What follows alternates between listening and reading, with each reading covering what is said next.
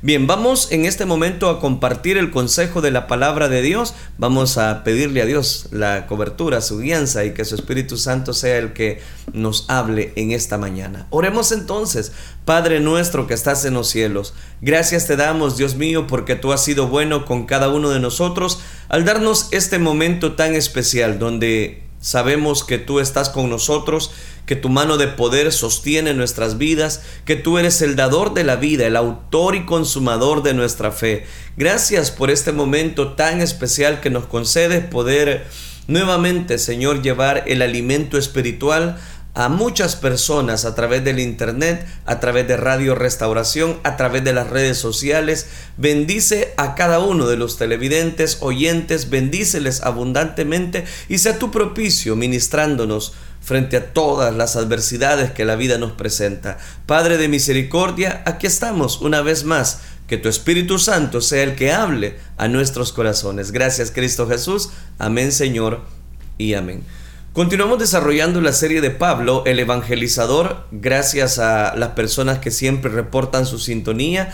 Queremos extraer el tema número 36 de esta, de esta serie de Pablo, el evangelizador. Quiero, quiero hablar bajo el tema El consuelo de Pablo el consuelo de Pablo, basado en el libro de los Hechos, capítulo número 23, versículo del 6 al 11. El día de ayer iniciábamos este estudio de la palabra de Dios, estudio del capítulo número 23 del libro de los Hechos, donde meditábamos en unos aspectos muy importantes y hablábamos acerca de cómo aquellas personas estuvieron dispuestos hasta arrastrar a Pablo, pegarle a Pablo. Bueno, él específicamente este personaje que mencionábamos bajo una respuesta intolerante que Pablo había dado, él le mandó a golpear la boca para que se callara específicamente. Y esa intolerancia, yo hablé acerca de cuán importante es que la intolerancia religiosa no aflore, no esté frente a aquel cristianismo, porque el cristianismo, el, el cristiano promedio, no tiene que vivir bajo alguna, algún manto religioso. ¿Por qué? Porque la religión no cambia a las personas, la, la religión lo que hace es entretener en el mejor de los casos a muchas personas. Ananías ordenó que le pegaran en la boca a Pablo y eso lo meditábamos en Hechos capítulo 23 versículo número 2. También como si eso fuera poco, aquellas personas eh, entraron en unas discusiones, discusiones que llevaron a maltratar, llevaron a, un proceso judicial, a un maltrato frente a aquellas, aquellos argumentos que Pablo estaba poniendo y le imputaron a sus asistentes del sumo sacerdote y aquellos le imputaban cosas que realmente Pablo ni había hecho. Y por eso en el versículo 4 él decía, al sumo sacerdote de Dios injurias. En ese momento Pablo también eh, presentó algunas deficiencias. Permíteme usar esa palabra para poder entender. Eh, en el sentido de que él le dijo, Dios te golpeará a ti, pared blanqueada. Y haciendo referencia a que no se comportaba como un sumo sacerdote porque no practicaba ni la ley que él mismo decía tener en su corazón. eso es lo que estuvimos hablando el día de ayer. Ahora quiero que leamos Hechos capítulo número 23, versículo número 6, hablando bajo el tema El consuelo de Pablo. Dice el libro de los Hechos en el capítulo 23, versículo 6, entonces Pablo, notando que una parte era de saduceos y otra de fariseos, alzó la voz, alzó la voz en el concilio y dijo, varones hermanos, yo soy fariseo hijo de fariseo, acerca de la esperanza y de la resurrección de los muertos, se me juzga, dice él. Oiga, qué interesante, porque nuevamente vemos a Pablo que sabía dominar el grupo que tenía enfrente y también sabía, tenía mucho conocimiento de los fariseos y de los saduceos. Cuando Pablo comprendió, y este es el punto, que no tenía ya más sentido continuar exponiendo sus razones ante este concilio judío porque eh, muchos pues querían matarlo, pensó rápidamente en alguna forma de salir bien ante aquella situación. Pablo fue muy astuto, permítame usar esa expresión, pues pronto él está notando que una parte del concilio era de fariseos y la otra era de saduceos. Pero déjeme le explique, porque los fariseos era aquel grupo religioso judío que entre sus principales creencias estaba la resurrección de los muertos. Y ese era un grupo. Frente a ese concilio están los fariseos y están los saduceos. Los fariseos son los que creían en base a esa resurrección. Pero los saduceos era otro grupo religioso judío opuesto a los fariseos y que entre sus creencias negaba la resurrección de los muertos. O sea que note, había un grupo de personas que creían en la resurrección, pero había otro grupo de personas que no creían a la resurrección de entre los muertos. Y recuerde que si no creemos a la resurrección de, entre los muertos, entonces vana sería nuestra, sería la cruz de Cristo, vana sería nuestra creencia, porque Cristo vino, murió, pero al tercer día resucitó. Puesto que estas dos sectas poseían enseñanzas contrarias, Pablo en ese momento ideó la forma que, eh, de aprovecharse de esas contradicciones para su favor, de manera que públicamente se declaró ser fariseo y creyente de, las, eh, eh, de la sensibilidad de aquellas creencias que los fariseos tenían. Oiga qué interesante. Su caso dejó de ser considerado, dejó de ser evaluado, voy a decirlo, como se había hecho hasta ese momento y se convirtió en una discusión entre ambos bandos. La situación se acaloró tanto que algunos hasta querían justificar a Pablo dejándole inmediatamente en libertad, pero era un grupo de personas, lógicamente los que creían en la resurrección con tal de defender su posición doctrinal, también los saduceos estaban dispuestos hasta despedazar a Pablo. Aquella situación no era del todo favorable, pues se volvió tan violenta que algunos querían aprovecharse de ese momento de desorden para deshacerse de Pablo. Tal era el odio que en ese momento sentían por aquel Pablo. Eso nos habla de el choque entre saduceos y fariseos. Pablo nota que una parte era de, era, eran creyentes de saduceos y otra eran parte de creyentes de fariseos. Y cuando él alzó la voz ante el concilio, nuevamente le dice, varones hermanos, yo soy fariseo, hijo de fariseo, acerca de la esperanza y de la resurrección de los muertos, ahora resulta que por eso se me está juzgando. Hechos capítulo 23, versículo 6 él lo que hace es aclarar, varones hermanos, yo soy igual a ustedes. Yo soy fariseo acerca de la esperanza y, de la, resurrección de los muertos. Ahora se me juzga, pero yo creo en eso. Al ver aquel grupo fraccionado entre saduceos, Pablo aprovechó muy bien esa diferencia para sacar adelante su problema. Los fariseos en su teología creían, recuerde que en esa doctrina de la resurrección, pero no solamente era esa, habían otros cambios que los saduceos lógicamente no creían.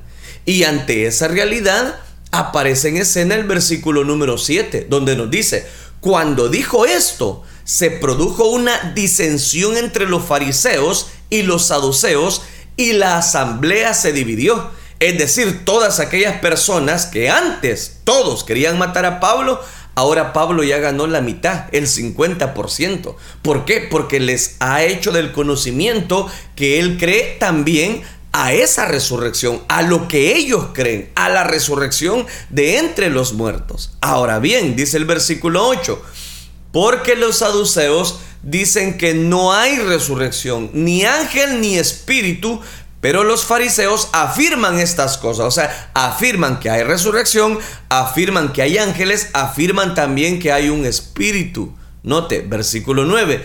Y hubo un gran vocerío y levantándose los escribas de la parte de los fariseos, contendían diciendo, ningún mal hallamos en este hombre, que si un espíritu le ha hablado o un ángel, no resistamos a Dios. Oiga, ahora resulta que ya un grupo de personas están protegiendo o queriendo por lo menos proteger a Pablo. los escribas apoyaron a los fariseos por el tema de la resurrección y exoneraron a Pablo de cualquier culpabilidad. Para ellos, Dios podía hablarles a Pablo por algún espíritu, por algún ángel, y me gusta esta declaración que maneja la versión Reina Valera 1960. Dice, no resistamos a Dios. No resistamos a Dios. ¿Cuántas veces sabiendo que algo es revelación de Dios, resistimos? Lo resistimos. Es decir, mostramos resistencia ante aquellos elementos que sí son importantes aunque para otras personas quizás no resulte importante, pero para nosotros tiene que ser importante el qué, el tema de la resurrección de entre los muertos. Acá vemos que ante ese ante esta temática, voy a decirlo, que Pablo logró manejar y acercarse, voy a decirlo, a aquel grupo de fariseos. Aquella situación se había vuelto muy peligrosa. Como servidor de Dios, él era una amenaza para los intereses religiosos de aquellos judíos, fueran saduceos o fueran, o fueran fariseos. Ellos habían desarrollado un repudio tan marcado contra Pablo que su odio se podía palpar fácilmente, tan marcado, tan marcado que aquel ambiente era un ambiente hostil.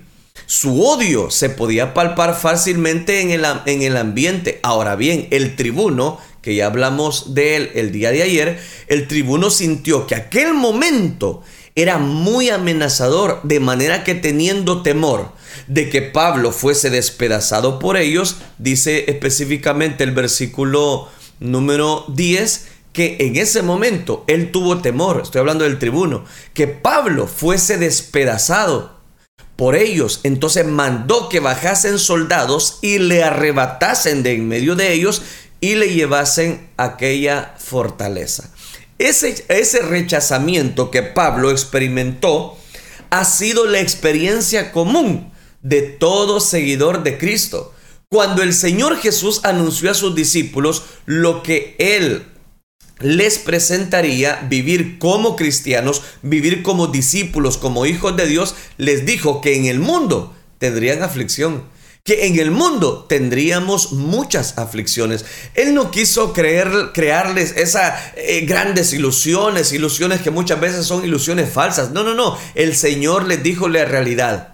En el mundo tendréis aflicción. Y se lo voy a decir de esta manera. Aquel que quiera ser mi discípulo, niéguese a sí mismo, tome su cruz y sígame cada día. Él les mostró con sinceridad las aflicciones que son propias del Evangelio. Igualmente, hoy en día las cosas no cambian, no han cambiado.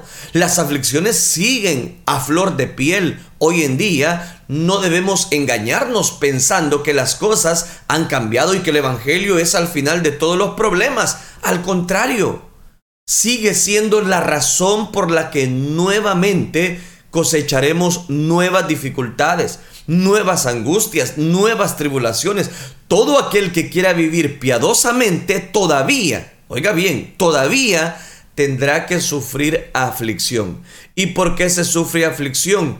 Porque eso es en realidad el Evangelio. El Evangelio no es solamente aplausos. El Evangelio no es solamente decir, ah, no, es que mire, eh, el Evangelio le va a quitar todos sus problemas. Sí, pueden haber problemas y Dios los soluciona.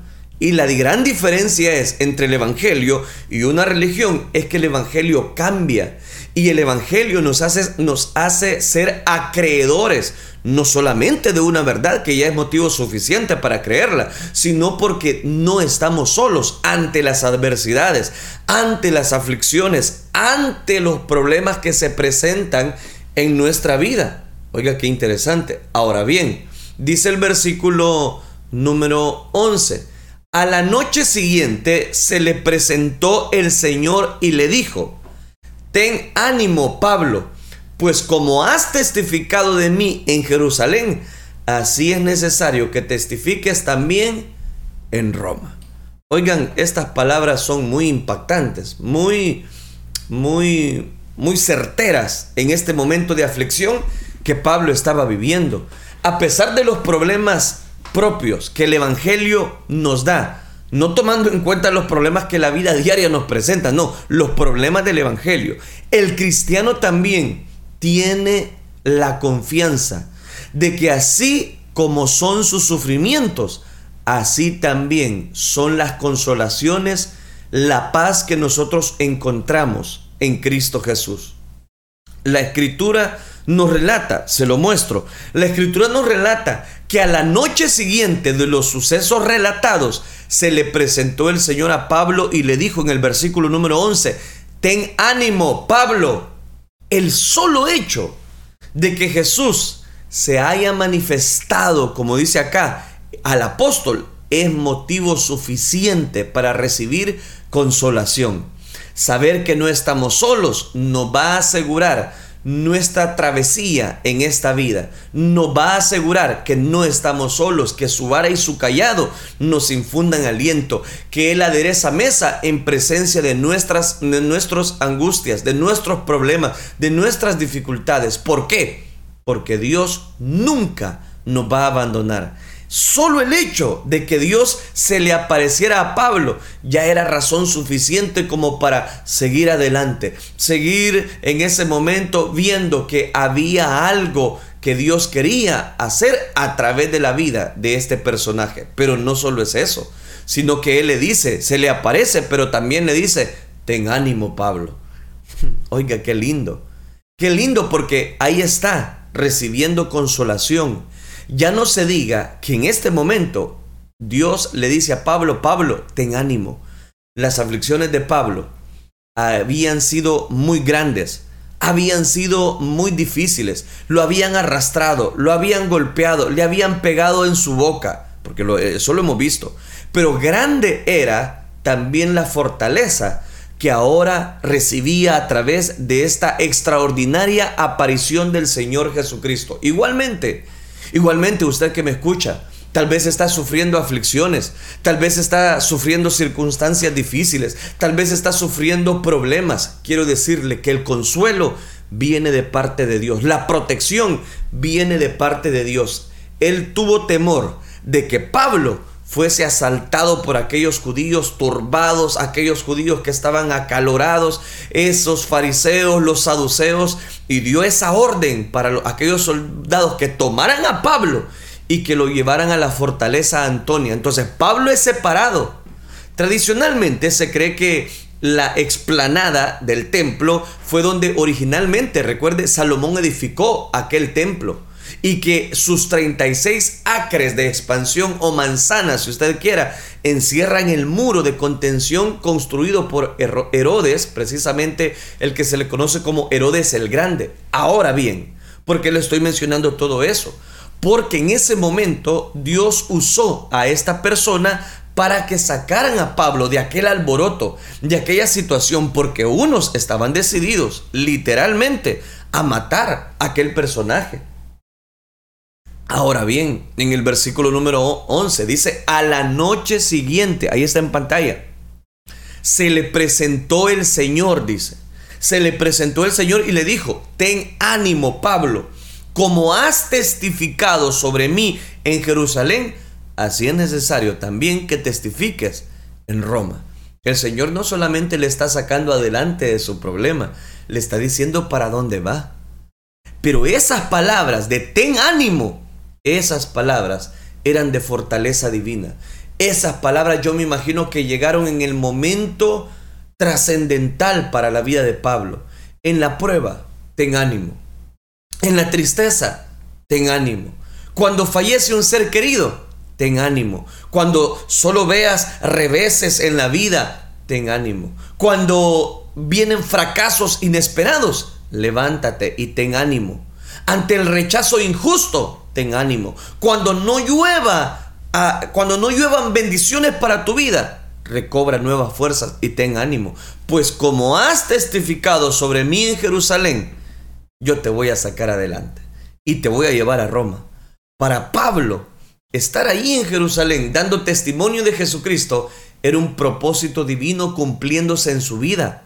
¿De que de qué le hablo? Aproveche cada oportunidad para dar testimonio de la verdad. Si es en los momentos de aflicción, comparta su bendición, comparta su testimonio. Si es en el momento de bonanza, de bendición, es el momento de éxtasis en su vida espiritual, pues hable la gracia y misericordia de Dios.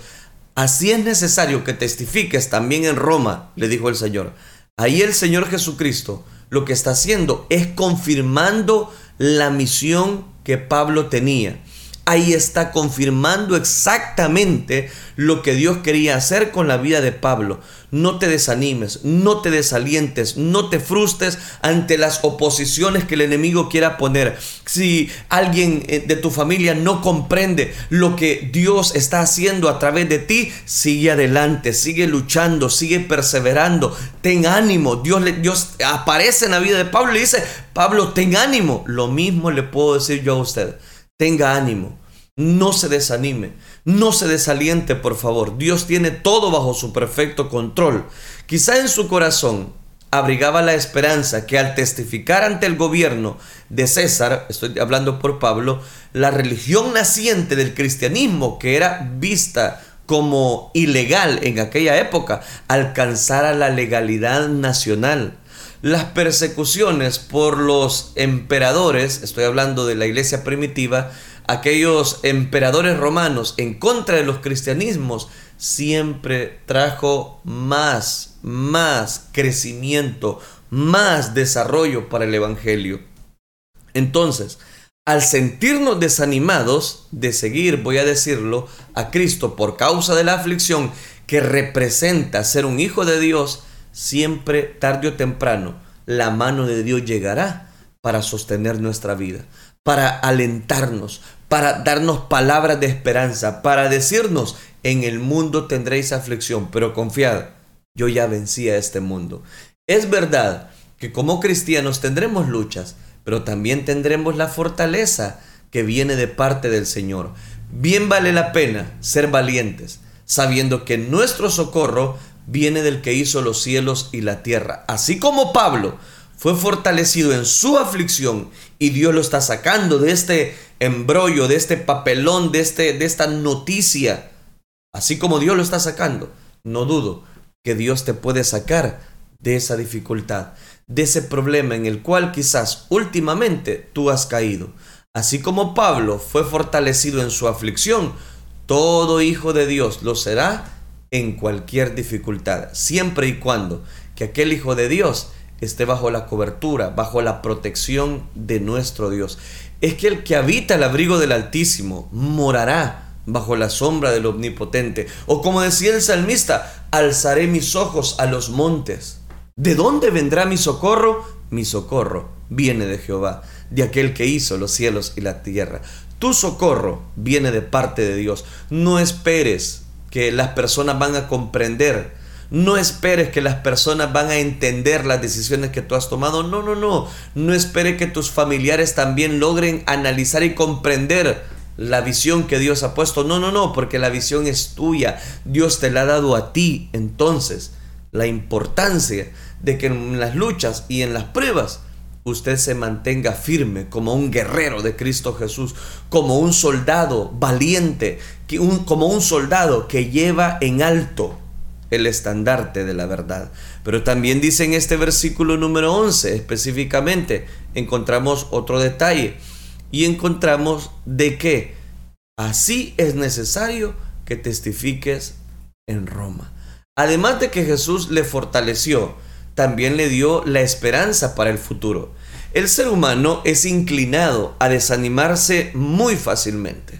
De manera que Dios comprende mejor que nadie la necesidad que tenemos de una palabra de esperanza para el futuro. El Señor ya sabe que nosotros tenemos necesidad y Él está para ayudarnos, Él está para socorrernos, Él, Él está para, para los momentos que quizás más necesitamos su cobertura o su ayuda, Dios no nos va a abandonar. El conflicto alrededor, este es el punto, de Pablo había sido tan agudo que él necesitaba que se le diera una visión para el tiempo por venir. Por ello el Señor le dice específicamente, como has testificado de mí en Jerusalén, así es necesario que testifiques también en Roma. Esas palabras son claves. ¿Por qué razón?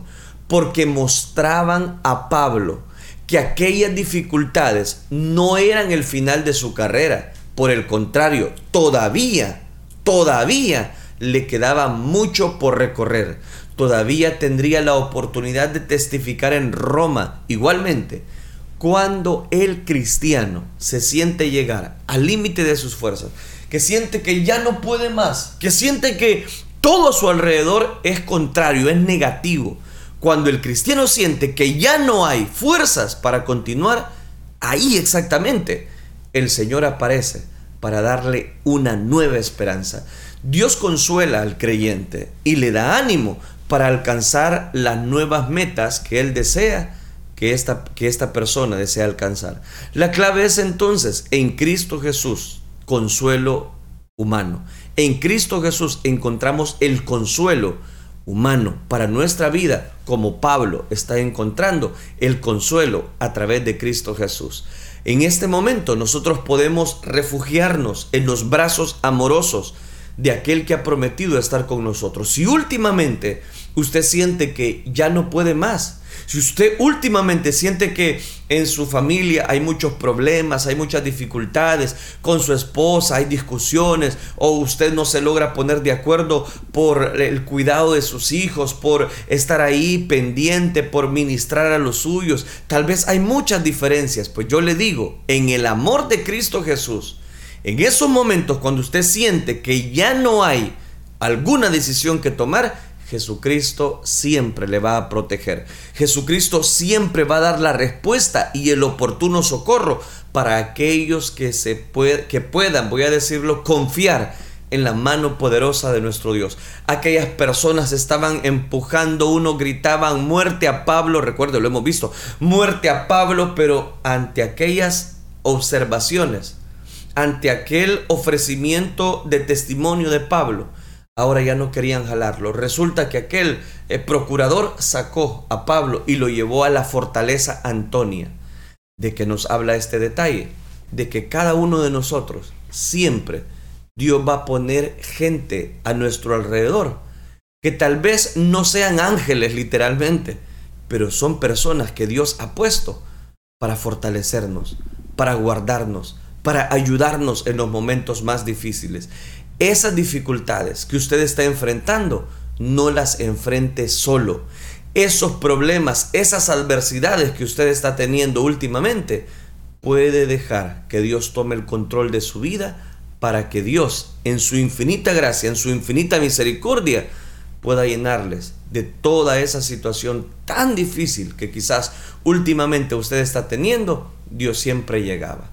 Al llegar a la parte final de este versículo número 11 del capítulo 23, pienso en varios elementos, pero antes de decirle lo siguiente, quiero recapitular este detalle.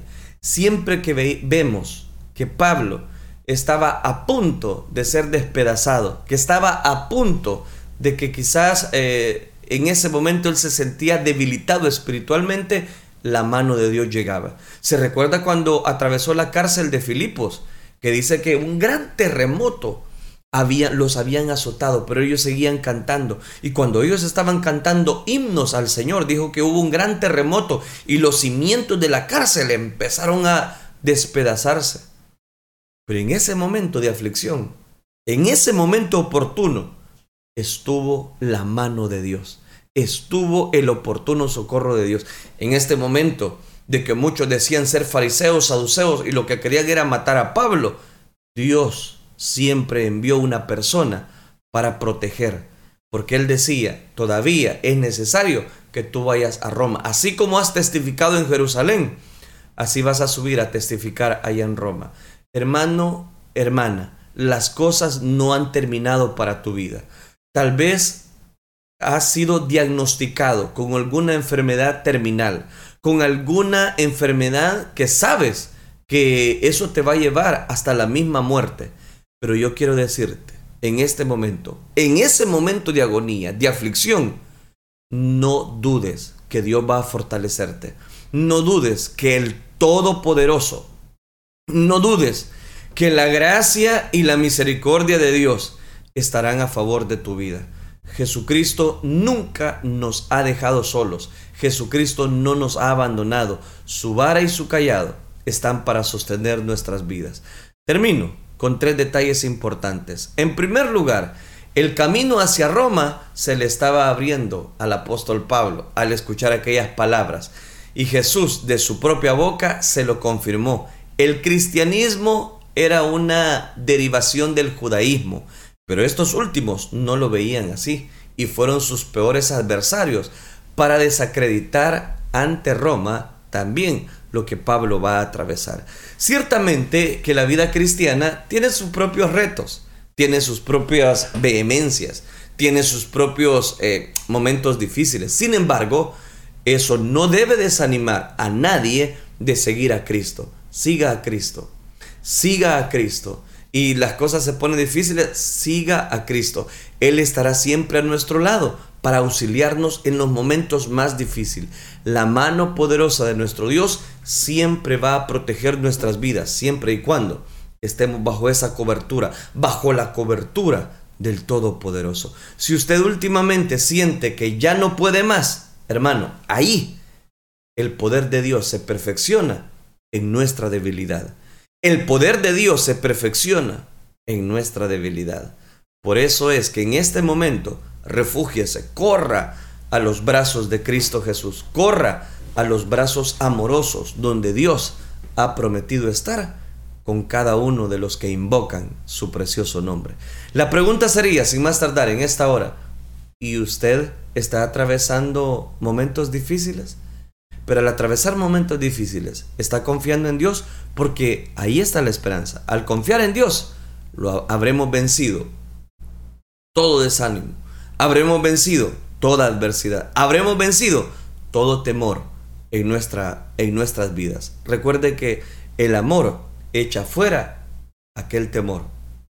El perfecto amor va a echar cualquiera, cualquier temor que esté llegando a su vida. Confíe en Dios, confíe en la voluntad de Dios y usted verá como Dios nunca lo va a abandonar, siempre estará con usted. Oremos entonces, oremos. Padre nuestro que estás en los cielos, Señor, te damos gracias porque tú has sido bueno con cada uno de nosotros.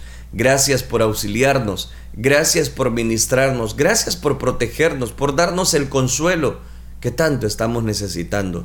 Dios mío, aquí estamos una vez más suplicándote bendición, socorro para nuestra vida. Que en el momento, Señor, del desánimo, en el momento de la dificultad que más de alguno estén atravesando de los que me están escuchando a través de las redes sociales, que tú puedas llegar en ese momento oportuno para fortalecerle, así como estuviste con Pablo en esas dificultades, en esas luchas, en esos problemas, en esas tribulaciones. Tú, Señor, te mueves sobre cada una de nuestras vidas. Todo esto, Señor, lo pedimos en el bendito nombre de tu Hijo amado, por quien desde ya te damos las gracias. Gracias, Cristo Jesús. La gloria y la honra te la damos solo a ti, Señor. Gracias, Dios. Amén, Señor. Y amén. Amén.